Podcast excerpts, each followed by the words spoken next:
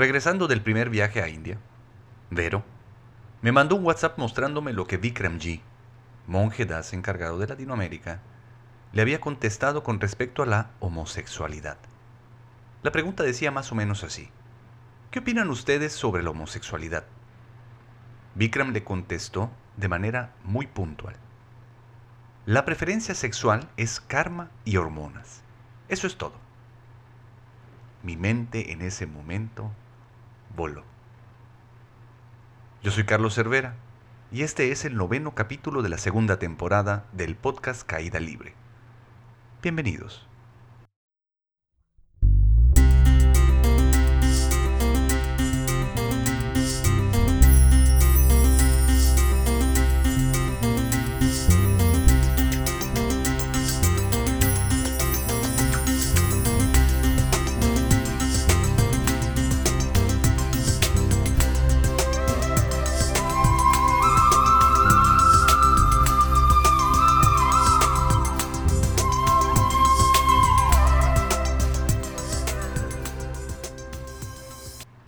Es, compañeros, mis queridos lastimados, mi mente voló y era de las primeras veces a partir de mi primer viaje a la India en la que mi mente volaba de esa manera. Obviamente lo ha seguido haciendo, ¿no? Gracias a la compañía y la guía de mis divinos avatares se llama Bhagavan y todo lo que el Kalki Dharma pone a disposición de todos nosotros.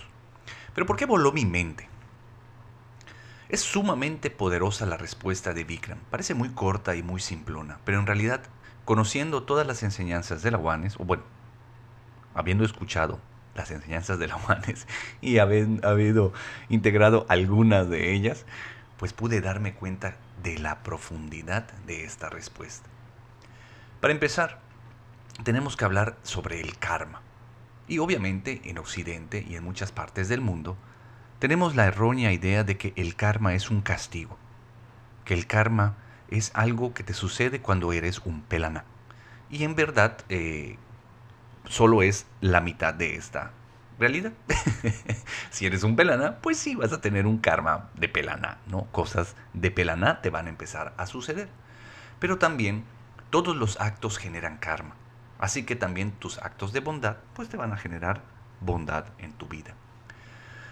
La parte que más me gusta a mí sobre el karma, porque es muy profunda y prolongada y no la vamos a tocar en este podcast, tal vez hablemos de ella en algún otro, y ya lo hemos tocado en podcasts anteriores, así que también revísalos, es la visión en la que el karma es una herramienta, así como es una ley de la cual no podemos escapar, y que hay muchos niveles de karma, karma personal, karma familiar, karma de país, karma de seres humanos, karma del universo, barabim barabam Dios está haciendo uso de esta maravillosa herramienta para poder darnos todo aquello que nosotros le hemos pedido. Porque estamos en el karma bhumi, en el plano donde todo tiene que ser consecuencia de algo más. Todo que es un happening, como vimos en la enseñanza de ayer, está también interrelacionado con todo lo demás. Lo que sucede hace que sucedan otras cosas y todo lo que sucede está o ha sido influenciado por todo lo que ha sucedido antes. Entonces, estas leyes karmáticas hace que nos pase lo que tenga que pasar, pero siempre porque la divinidad está buscando la manera de llevarte hacia la expansión. Obviamente siempre que tú se la hayas pedido y ese sea tu papel, todo está en expansión en este universo y seguramente ya lo has hecho en algún momento. Cuando le, cuando le pediste a Dios que querías dejar de sufrir, Dios se puso manos a la obra y desde entonces lo ha estado tratando de hacer. Entonces, en la parte del karma, cuando Vikram decía la preferencia sexual tiene que ver con el karma, es precisamente eso. No es un castigo, no es una maldición. Definitivamente está fuera del libre albedrío, porque el libre albedrío es una ilusión, pero es parte de la dádiva divina para llevarnos a donde tenemos que ser, a donde tenemos que ir en busca de poder realmente descubrir, es la palabra, poder descubrir el amor incondicional. Pero eso llegaremos posteriormente en el podcast. Luego está la otra parte, las hormonas. Y las hormonas dentro de nuestro cuerpo están cambiando todo el tiempo. dependiendo de lo que comemos, de la influencia de los astros, la gente que nos rodea, el lugar en donde nacimos, todo está afectando a nuestras hormonas, las emociones que empezamos a sentir, entonces tampoco tenemos control eh, de estas, pero estas dos en conjunto hacen que nosotros tengamos la preferencia sexual que tenemos momento a momento, porque eh, el género es un cuento. ¿Y a qué me refiero con esto? Como ustedes saben, eh, también estoy replicando un capítulo aquí en Yucatán de el fenómeno de machos a hombre. Este activismo creativo del señor Nico Nogués que busca de alguna manera informar, dar información más amplia a todos aquellos varones que quieran salir de las programaciones machistas y poder realmente convertirse en un hombre. Cualquier cosa que eso pueda significar pero obviamente alineado hacia la expansión. Lo que queremos es buscar la manera de que desde nuestra trinchera los varones podamos apoyar el feminismo, que también hablaré de eso en otro podcast. Pero entonces, estas dos, estos dos puntos, karma y hormonas, están generando nuestra preferencia momento a momento. El género es un cuento. ¿Qué quiere decir esto? Nosotros cuando nacemos, esto me lo comentó Rogelio López hace poquito en la segunda sesión de, Machos a Hombres y voló también mi mente, como el género, para eh, empezar, pues es un papel, es un performance que nosotros comenzamos a eh, actuar, nosotros comenzamos a realizar a partir del momento en que nacemos. Y un performance el cual es dictado por el establishment. Papá y mamá nos enseñan a ser niños y a ser niñas. No estoy diciendo que no tenga que ver con eh, la sexualidad, con el macho y hembra, que básicamente lo único que nos diferencia entre uno y otro son los genitales, que mis genitales como hombre están expuestos y en, los, en el cuerpo de la mujer los genitales están cubiertos, es decir, son internos. Pero de ahí en fuera, todo lo demás es básicamente lo mismo, o tendría la capacidad de ser igual. Podrán decir lo que quieran, seguramente la mente ya está comenzando a debatir. Traten por favor de abrir la mente. Recuerden que en un vaso lleno no puede entrar más agua. Lo más que pueda pasar después de este podcast es que escojas con lo que te quieras quedar y tires todo lo demás, pero definitivamente crecerás aunque sea un poquito si te das chance de escuchar. Empezando por definir cómo es un niño o una niña. Hoy contamos con, pues, la tecnología suficiente para poder descubrirlo desde el vientre materno. ¿Y cómo eh, se hace esto por medio del descarte? Se hace el ultrasonido y lo que se busca es un pene en formación o la ausencia. Es decir, si tú tienes un pene en formación cuando estás dentro del vientre materno, se dice que eres niño. Y si no lo hay, entonces eres niña. Y de ahí todo tu destino básicamente comienza a ser dictado por lo que decidan tus padres acerca de tu género. Masculino y femenino, hombre y mujer.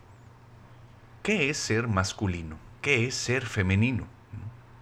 A veces se nos ha dicho que todo lo femenino es rosita, es delicado, es creativo, es doméstico, es, eh, se necesita proteger y todo lo que es masculino es azul, es fuerte, es responsable, es analítico, ¿no? y tienes que ser esto o lo otro. Cuando sabemos que cada uno de nosotros poseemos de ambos extremos un montón de cosas, somos una mezcla de los dos. De repente en el lado espiritual he escuchado cómo mucha gente dice que la mujer tiene energía femenina. Y bueno, sí, es verdad, la mujer tiene energía femenina, pero también tiene energía masculina. Todos nosotros, cada uno de nosotros, tenemos ambas energías dentro de nosotros. Ahora, lo que tenemos que encontrar de alguna manera es poder equilibrar estas energías. Y en, independientemente de que estén o no equilibradas estas energías, no significa que yo voy a tener actos más masculinos o más femeninos dependiendo de qué tipo de energía tenga dentro de mí. Estas, este performance es eso, es simplemente una actuación. Viene de las programaciones que yo tenga dentro de mí. Si de repente mis movimientos finos no fueron muy desarrollados durante mi infancia y soy más torpe, pues tal vez me vea más masculino. O tal vez una mujer se vea más masculina. Y esto no significa que es de este o este otro bando, ¿no? no tiene nada que ver tampoco con su preferencia sexual. Entonces lo binario es mucho de la era pasada, cuando solo podíamos diferenciarnos de uno o del otro. Hoy, con la entrada de la era dorada, podemos ver cómo estas nuevas generaciones vienen sin realmente quererse definir. Porque la definición yo creo que sucede momento a momento. También depende de quién lo observe. Uno va a decidir si tal o cual suceso, tal o cual persona es qué cosa en ese momento. Lo ideal sería poder sacarnos todos esos condicionamientos, poder trascender a la mente, trascender a ese juicio, no volvernos juiciosos y poder realmente experimentar todo lo que está frente a mí momento a momento, sin las etiquetas que la mente quiere poner sobre cada una de las personas. Entonces el género es un performance que nos van enseñando y cada vez se va diluyendo más. ¿Por qué? Porque el ego también se está diluyendo. Mucha gente está alcanzando el despertar, el despertar se está contagiando a las demás personas, el ego se empieza a hacer más pequeño y comenzamos a vernos como un solo ser. Entonces ya no se vuelve esto binario, sino simplemente somos uno. Pero llegaremos más adelante a esto. El hinduismo tiene una perspectiva muy diferente a la que tienen otras religiones con respecto a la sexualidad y el género. Ellos aceptan un tercer género, que es un género intermedio entre hombre y mujer, y el cual también merece todo su respeto. Y no solo merece todo su respeto, sino además el tú poder convivir con este tercer género te da mucha buena suerte para un día en específico, una celebración que tiene la India. El doctor eh, Jai Makani, él es eh, el director de la Hindu Academy, eh, tiene una plática padrísima en YouTube, también le voy a dejar el, link en los apuntes del podcast, en los cuales te comenta cómo en el hinduismo pueden darse cuenta de que la homosexualidad o los diferentes tipos de preferencia sexual que tiene una persona en la vida actual tiene que ver mucho con las anteriores vidas que ha vivido. Y es muy obvio, ¿no? Uno que cree en diferentes encarnaciones, en vidas pasadas, pues obviamente si yo en una vida pasada fui mujer y en esta vida soy hombre, seguramente traeré mucho de mi vida pasada a esta vida y va a estar influenciando también mucho de mis preferencias. Y así es como el hinduismo también lo ve. ¿Cuál es el problema con la actualidad y este tipo de conceptos? Que como cuando uno se permite ser quien es momento a momento, pero ese ser no encaja con lo que se espera, puede perder muchos privilegios. Y no solo pierde privilegios, sino además puede hacerse de muchos, muchos problemas. Entre estos están el rechazo. Tenemos que entender lo que Ama nos dice. Sri Ama nos dice que todos y todo lo que hacemos está impulsado por la necesidad de amar y sentirnos amados. Todo, todo lo que hacemos está impulsado por querer amar. El que nuestros padres nos traten de pues implementar estas ideas de género es porque tienen miedo de que nosotros podamos llegar a sufrir. Entonces, en su búsqueda de amarnos, se agarran del miedo y nos empiezan a meter ideas que tal vez a la larga y a la corta también nos empiecen a generar un montón de problemas. Después, cuando comenzamos a crecer, pues lo que buscamos es, de alguna manera, definir quiénes somos, ¿no? ¿Quién soy yo? ¿A qué vine a este mundo? ¿Qué es lo que me toca a mí? ¿Qué me gusta? ¿Qué me disgusta? ¿Qué esto? ¿Qué lo otro? ¿Y por qué hacemos esto? Porque tratamos de reafirmar la existencia, el decir el yo soy. Ahora, ¿cuál es la situación con esto? Que mientras más definas el yo soy, también estarás definiendo lo que no eres. Yo no soy todo lo demás. Esto hace que te separes y es una ilusión. La ilusión de la separación inmediatamente hace que entres en, la, eh, en el estado de conflicto. Y el estado de conflicto es drenar energía. El drenar energía es sufrimiento. La solución para esto es vivir. Si tú estuvieras viviendo la vida momento a momento, en el aquí y en el ahora, no vendrían estas preguntas. No te preguntarías a qué vine porque lo estarías haciendo. No te preguntarías quién soy porque serías lo que eres momento a momento. Entonces, si en este momento tu karma y tus hormonas te dicen una cosa, la puedes aceptar. El problema es que todo el bagaje intelectual me dice que no. ¿Y qué es lo que pasa con esto? Aquí entra el término de gustar, ¿no? Es que me gusta. Pero ¿qué es gustar? ¿Qué quieres? ¿Qué significa gustar?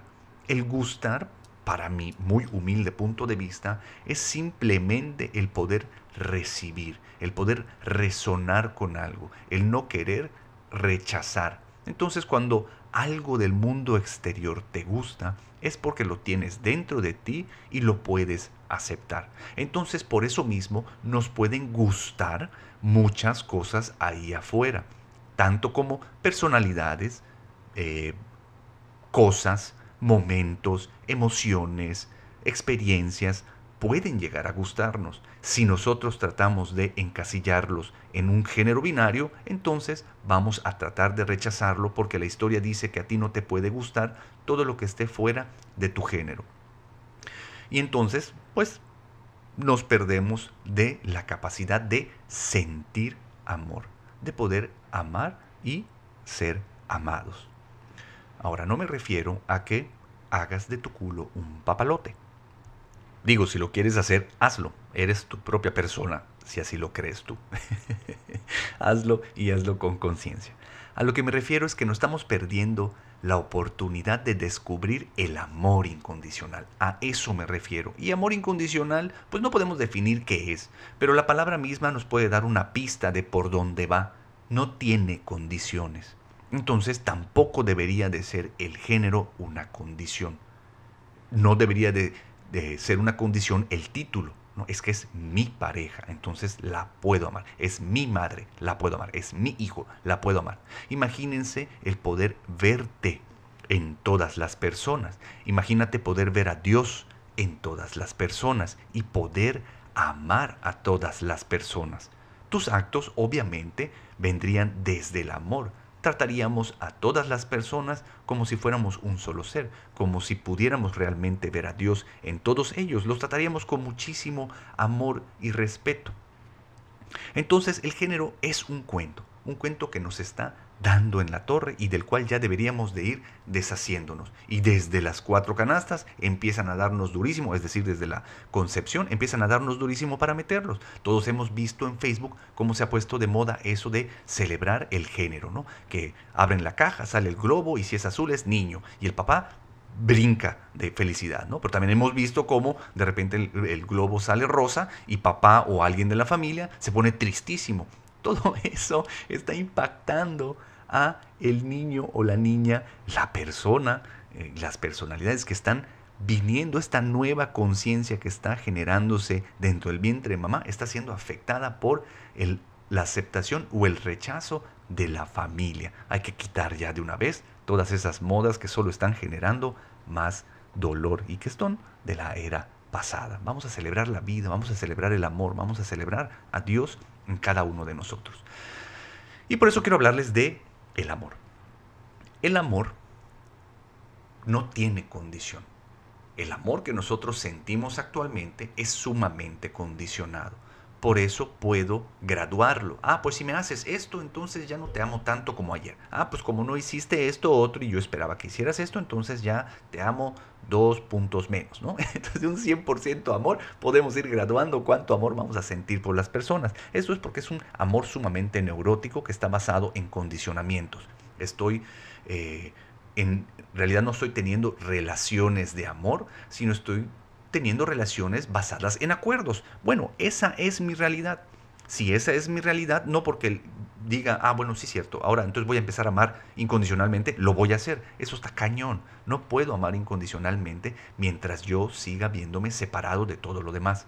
El amor incondicional tiene que ser un regalo de la divinidad que pase a través de mí hacia todas las personas. Lo que tengo que ver es cómo estoy muy identificado con todo el contenido de mi mente, cómo estoy muy identificado con el miedo, cómo siempre estoy buscando algo que ganar y cuando empiezo a ver, el ver libera, el ver me hace libre y entonces Dios puede actuar a través de mí. Yo llego a Juanes gracias a Vero cuando Vero era novia de mi hermanito José. Empiezo a escuchar de Diksha, me empiezo a interesar. Luego, José y Vero terminan su relación. Porque, digo, además, después de un montón de tiempo de estar luchando por eh, arreglar esa relación, hasta que ya no se pudo más. Y la razón fue porque Vero pudo darse cuenta que le gustaban las mujeres. No pudo darse cuenta, sino que lo aceptó. Me acuerdo que cuando José llegó a decírmelo, él estaba muy triste, estaba muy herido. Y cuando a mí me lo dijo, yo me puse muy contento y me reí. Y mi José, se ofendió profundamente. Me dijo, ¿te estás burlando de mí? Porque era muy duro lo, que el género significaba. ¿no? José se sentía engañado de alguna manera. Y yo le decía, ¿no te das cuenta de que todo el sufrimiento que has tenido ha sido simplemente falta de comunicación? ¿Ha sido una estupidez?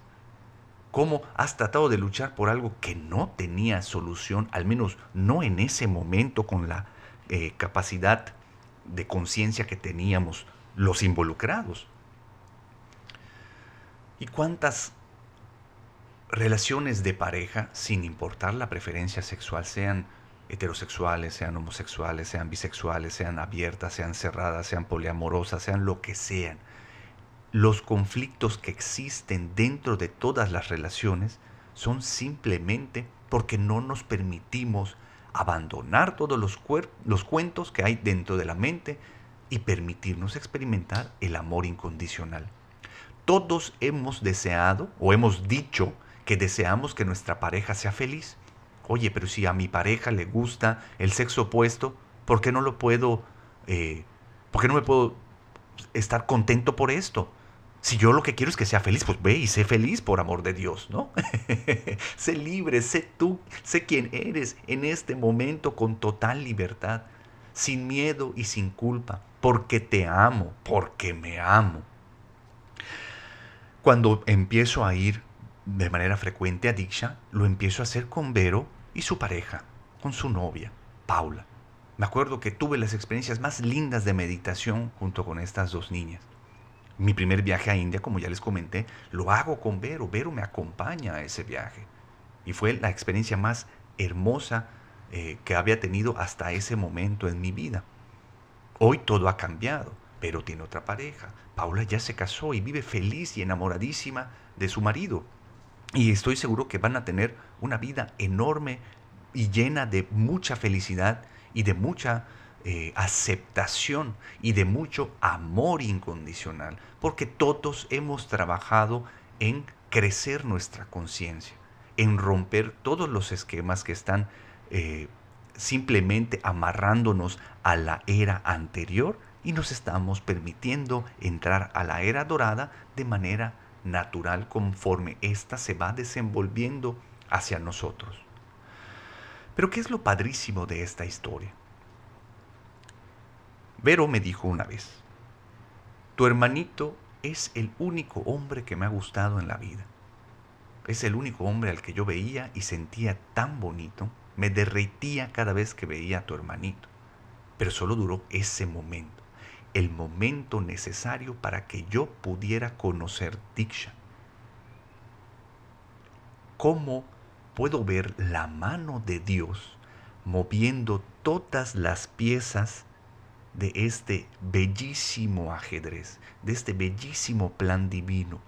Y cómo todo el tiempo las piezas las está moviendo, respondiendo a la petición de cada una de esas piezas que quiere dejar de sufrir. Dios nos dice, por supuesto que sí. Ven, te muevo para aquí, ven para que vivas esto, ven para que conozcas esto, tienes que descubrir esto aquí, esto acá.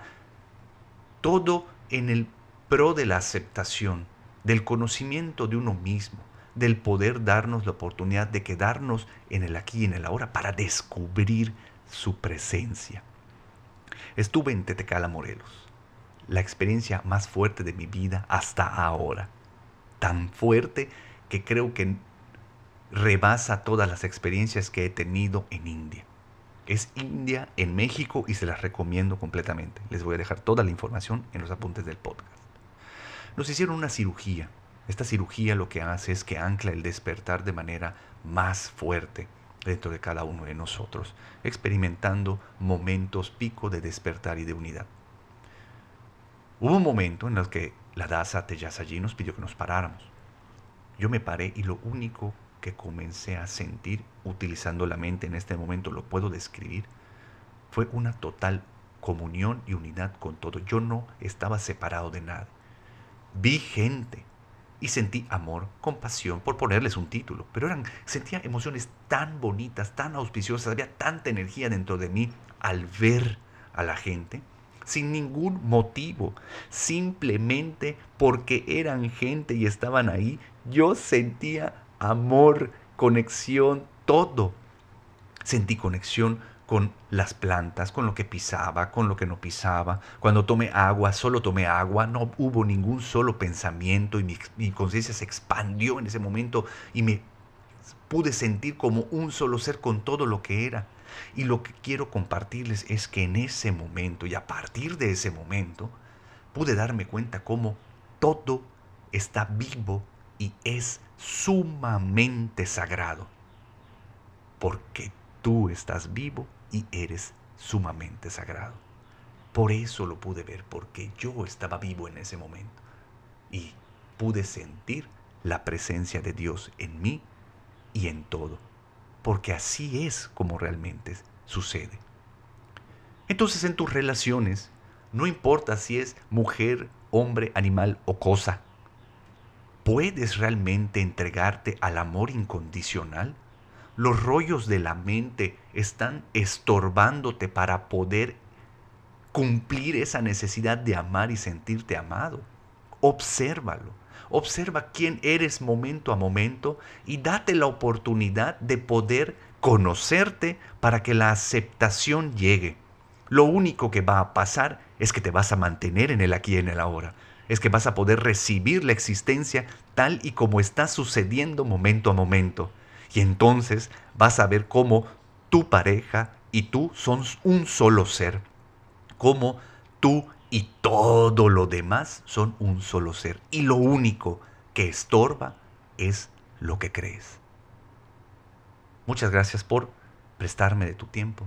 Deseo de todo corazón que tus relaciones crezcan en amor que vayas abandonando todos los cuentos del género, de la preferencia, de lo correcto, de lo incorrecto, y te permitas escuchar la verdad de tu divinidad, que te lo está diciendo desde tu corazón.